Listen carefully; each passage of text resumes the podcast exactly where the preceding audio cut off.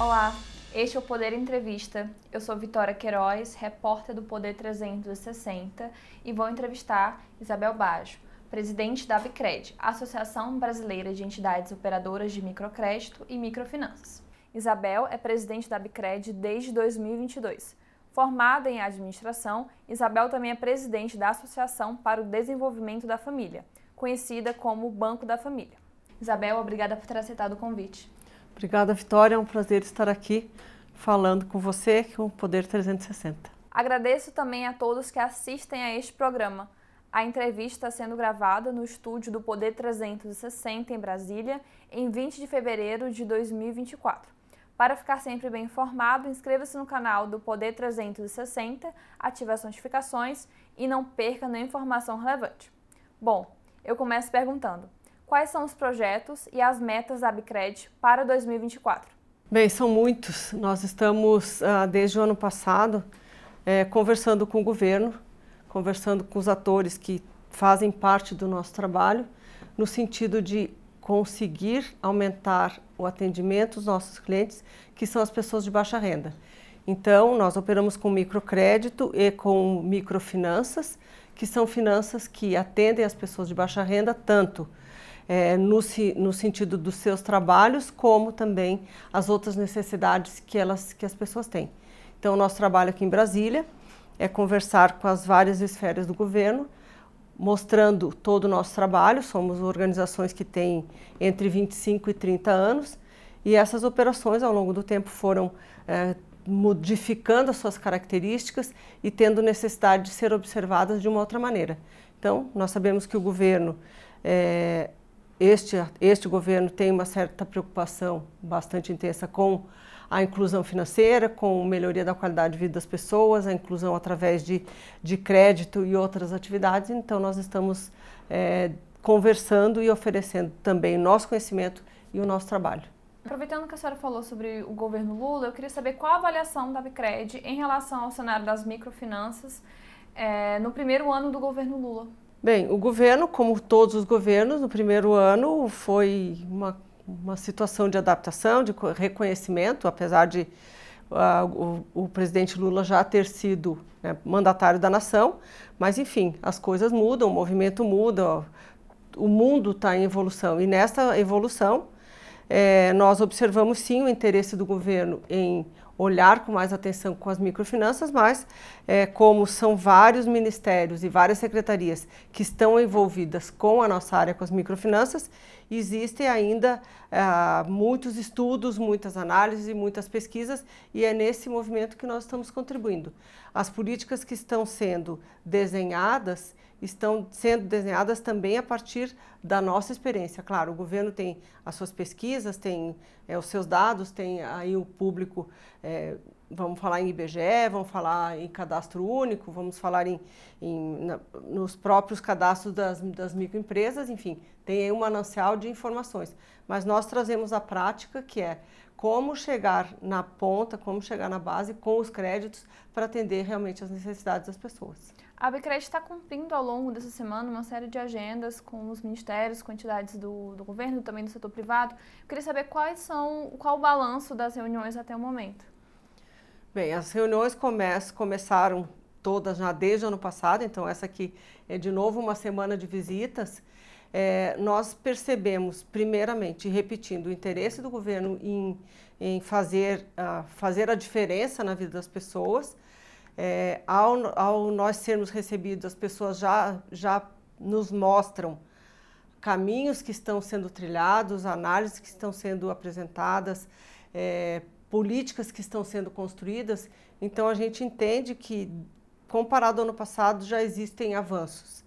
Esses avanços ainda precisam ser se tornar realidade, mas a gente percebe algum avanço desde o ano passado que onde nós chegamos as pessoas já entendem é, que existe a necessidade de velocidade, né, que o governo então estudou ano passado e agora sim precisa dar celeridade ao processo, porque é, as discussões já andam nos ministérios, apesar de termos uh, vários ministérios envolvidos nisso, eu acho que isso é uma, é uma preocupação por parte do governo, agora precisa ter uma convergência e sim alguma, alguma atividade já de impacto que chegue na, na vida das pessoas de forma mais acelerada. A senhora mencionou avanços. É, quais são esses avanços? Já algo concreto que a gente que possa ser compartilhado? Bom, algumas, algumas questões estão andando. É, vamos, existe, por exemplo, um programa de, de financiamento é, da própria Caixa Econômica no sentido de olhar os processos habitacionais. Existem aí criação de fundos garantidores para as operações dos clientes e para as, as nossas organizações.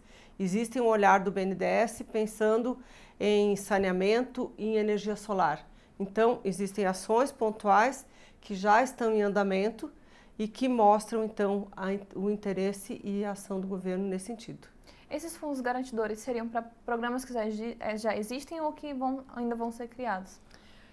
As duas coisas. Existem fundos garantidores que já são de programas que já existem e outros ainda é, sendo construídos para melhorar as operações tanto das OCIPs quanto dos nossos clientes. É, e tem previsão de quando essas negociações sobre esses fundos garantidores vão, vão findar? Bom, existe o programa que está mais avançado, é chamado Pronamp, Pronamp Microcrédito, que é um programa está, que está vindo do SEBRAE, até porque o, o, o fundo que o SEBRAE faz a gestão é o Pronamp. É, eles ainda está sendo desenhado, mas é o primeiro que eu acredito que, que vai ser lançado ao mercado, talvez abril ou maio, algo assim. Mas precisa ainda ter uma lapidação nesse projeto e que nós esperamos que ele logo esteja disponível, porque esse é um grande problema que os nossos clientes enfrentam. Ah, eles não conseguirem entregar garantias para as operações e nós não podemos liberar porque trabalhamos com crédito, então necessariamente as pessoas precisam pagar esse crédito. Então esse o Pronamp me parece que é que é o que está mais pronto para ser, uh, para ser entregue para a comunidade. E qual a principal diferença entre essa linha do Pronamp e o que a gente tem hoje? Nós não temos garantia nenhuma ainda para os clientes. Aliás, é, nós criamos, a Bicred criou uma organização partindo de uma ação de Santa Catarina, que era chamado SC Garantias, e que há dois meses atrás ela se transformou em BR Garantias, que é um fundo constituído pelas OCIPs de microcrédito para dar garantias aos seus próprios clientes. É um fundo que o Sebrae também participa, mas claro, em termos de volume, incomparavelmente melhor, menor em relação aos fundos constitucionais do governo, mas já esse fundo tem quatro anos de existência.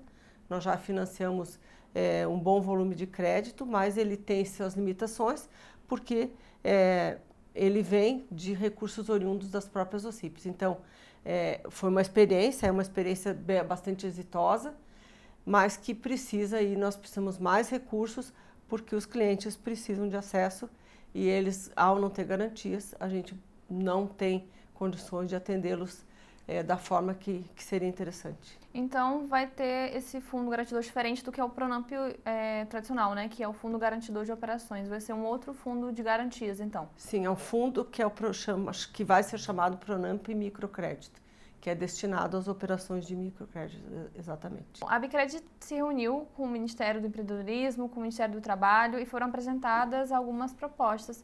É, que propostas foram essas? É, o que a gente pode esperar dessa, dessas conversas que tivemos? Bem, o governo federal uh, resgatou uma, um projeto chamado Plano Decenal de Economia de Impacto. É, e o que, que a Bicred tem feito nesse sentido? Nós temos proposto é, para o governo e para os órgãos do governo melhorias no Programa Nacional.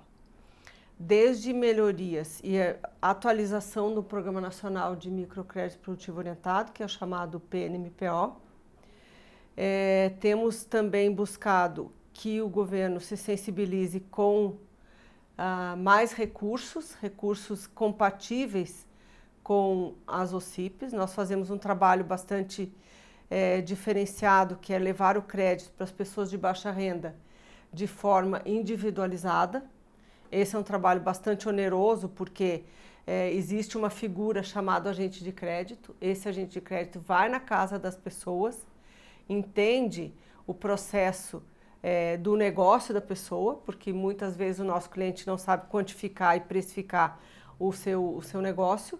Então nós vamos lá e levantamos quanto ele vende, quanto ele gasta, para inclusive orientá-lo para que ele se encaminhe para um caminho ou para outro, porque é, muitas vezes ele está fazendo um trabalho deficitário, com prejuízos.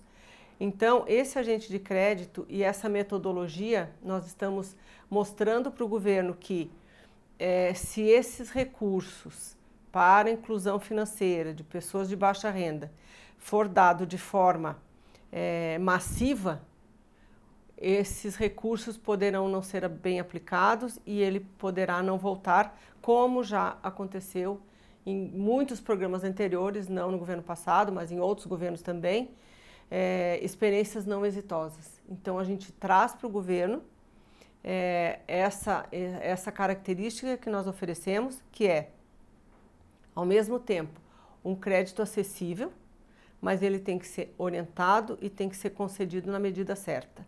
Então, nós estamos é, nos disponibilizando a entrar nesse processo, então, buscando melhoria do Programa Nacional, é, acesso à criação de fundos garantidores, acesso a crédito para as OCIPs, é, também é, recursos não reembolsáveis para que as OCIPs possam, de forma massiva, dentro das características, atingir mais pessoas é, e, nesse sentido, buscar atingir novos mercados para ir contribuir, então, com esse Programa Nacional de Economia de Impacto. Uhum. Então, é, caso o governo avalie implementar uma nova política de crédito, semelhante ao que a gente tem ao Pronamp hoje, a Bicred poderia ajudar nesse processo? Sem dúvida. Nós temos capacidade instalada, nós somos em, em 36 organizações espalhadas pelo Brasil inteiro, é, com foco é, de maior atendimento e maior impacto no Nordeste e no Sul do Brasil, por conta das experiências exitosas que tivemos, mas então existe uma falta de cobertura tanto em São Paulo, quanto no Rio, quanto no Centro-Oeste, quanto em Minas Gerais. Então, nós estamos disponíveis, inclusive, a, a estender as nossas operações para esses estados, mas nós precisamos de recurso para nosso apoio. Todas são organizações do terceiro setor, que vieram de criações da sociedade civil, de onde nós estamos. Então, uh, que mais trabalhamos com crédito. Então, nós temos que entregar o recurso, mas nós temos que receber esse recurso. Senão, nós não teremos mais crédito. Então, existe aí uma. É, por um aspecto, nós fazemos um trabalho social, um trabalho de inclusão. Mas, quando nós vamos buscar crédito no mercado financeiro, nós somos olhados como uma empresa. Né? A análise credícia nossa é tão é tão detalhada como se nós fôssemos uma empresa privada. Então, nós somos organização, organizações sociais que fazemos um papel é, bastante, é, bastante próprio, bastante diferenciado. É, contribuímos com a sociedade civil ao incluir pessoas financeiramente que não estão incluídas. Então, nós temos que buscar esse apoio no governo para que a gente possa cumprir o nosso papel e fazer com que o governo também possa, através de nós, fazer a, a, atuar nas suas políticas governamentais. E o governo tem se mostrado solícito para, vamos dizer assim, ajudar é, vocês nessa, nesse objetivo? Sim, tem se mostrado. É, com as diversas interpretações, porque é, é, diferente de fazer um planejamento dentro de uma, de uma sala em Brasília e e, e enxergar isso, como é que chega lá na ponta, uma pessoa que não tem comprovante de renda, que não tem garantias e que precisa de crédito. Então, até que a gente una essas duas partes e, e chegue a, a, um consenso e chegue a, a, poder atender as pessoas de baixa renda, é, tem uma certa distância. Mas nós estamos trazendo a nossa experiência e estamos sendo bem ouvidos para que a gente possa logo uh, atender mais pessoas e incluir mais pessoas, porque o fato é, as pessoas estão precisando de crédito, existe uma demanda bastante grande, existe aí é, um número infinito quase de pessoas que estão no cadastro único, existe pessoas que estão empreendendo e que ainda têm dificuldade de acesso ao crédito.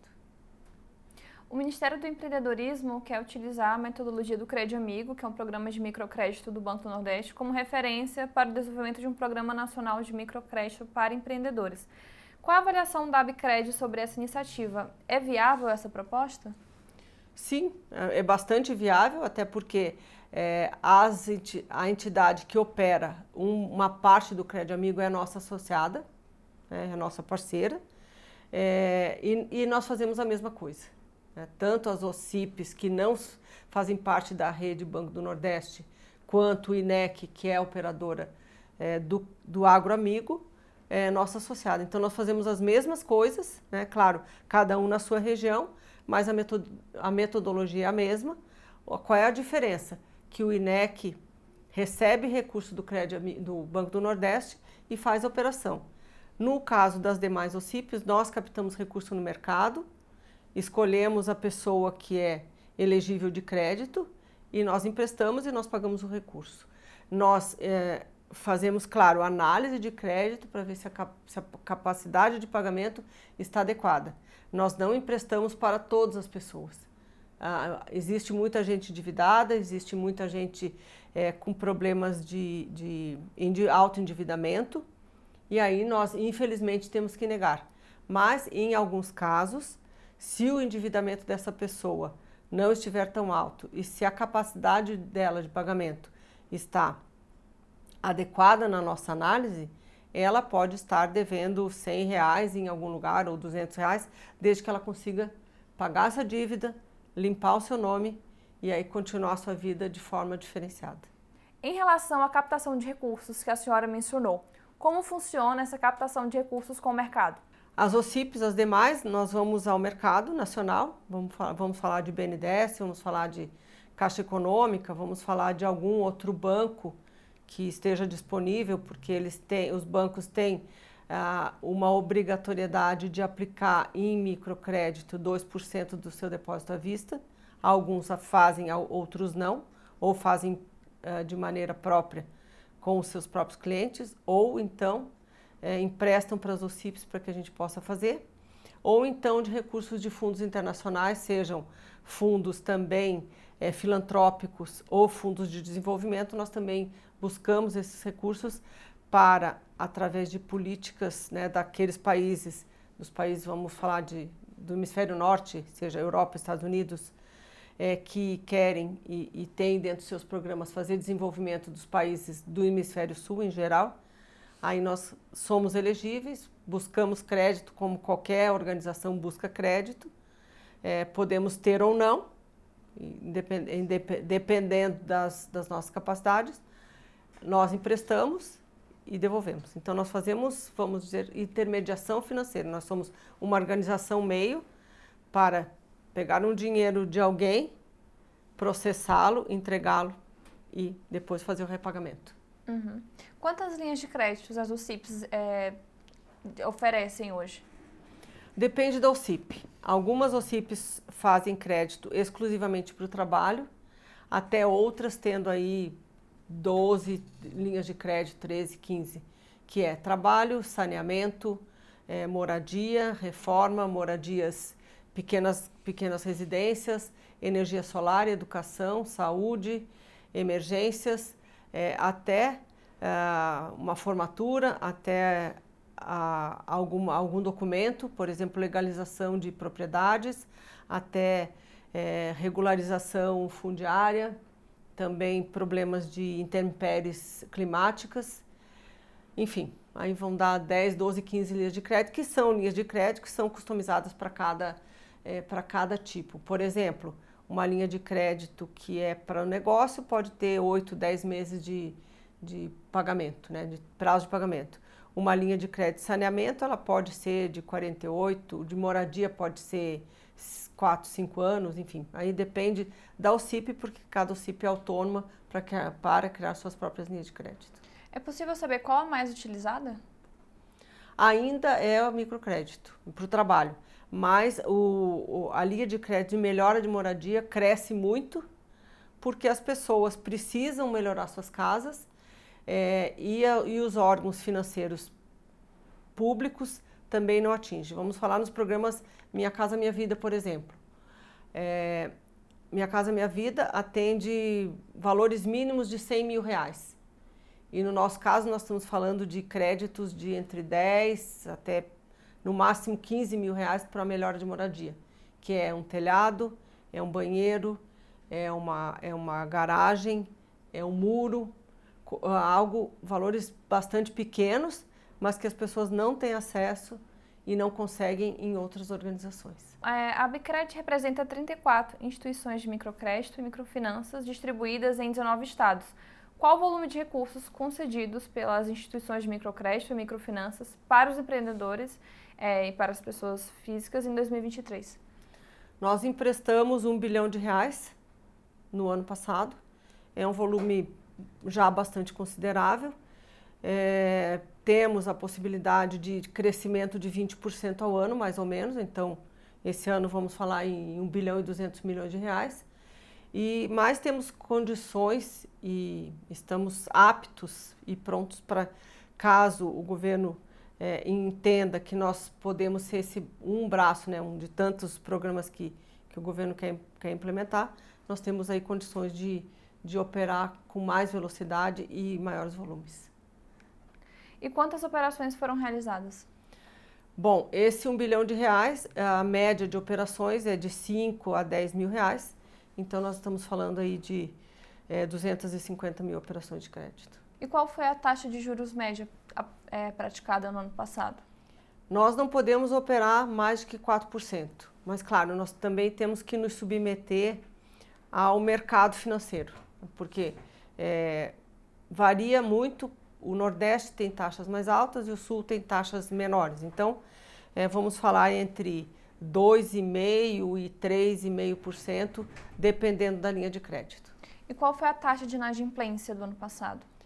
Nós estamos uh, trabalhando com uma taxa de inadimplência de em torno de 5% né, de, ao mês. Né? E o que, que acontece? Todo esse volume é, emprestado, nós temos uma perda, mas ainda tem uma perda aí bem é, bastante baixa comparado com outras linhas de crédito que a, as taxas são mais altas. Né? Bom, é, o microcrédito é a concessão de empréstimos para pequenos empreendedores formais e informais sem acesso ao sistema financeiro tradicional.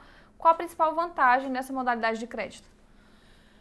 Bem, é o acesso. Né? Vamos falar assim: quando o um empreendedor não tem é, comprovante de renda, não tem comprovante é, de emissão de nota fiscal, de produtos, inclusive de insumos para ele e na sua venda. Então, é, o acesso que ele tem, ou ele tem acesso a taxas muito altas, como crédito ao consumo, ou na sua raridade ele tem um cartão de crédito que não é dele, mas alguém usa e, e usam coletivamente, também isso acontece, onde ele paga é, as taxas exorbitantes que os cartões de crédito né, uh, cobram, ou de financeiras, que também são taxas mais altas que nós praticamos. Então, quando ele precisa desse crédito, ele não tem como comprovar renda, ele não tem como comprovar o seu faturamento, é, lhe sobra muito poucas escolhas. Né? Então, nós somos, é, talvez, na sua maioria, a única oportunidade que ele tem para ter um crédito e para conseguir ou melhorar seu negócio ou melhorar a sua casa. Essa é a vantagem. Chega ao final esta edição do Poder Entrevista.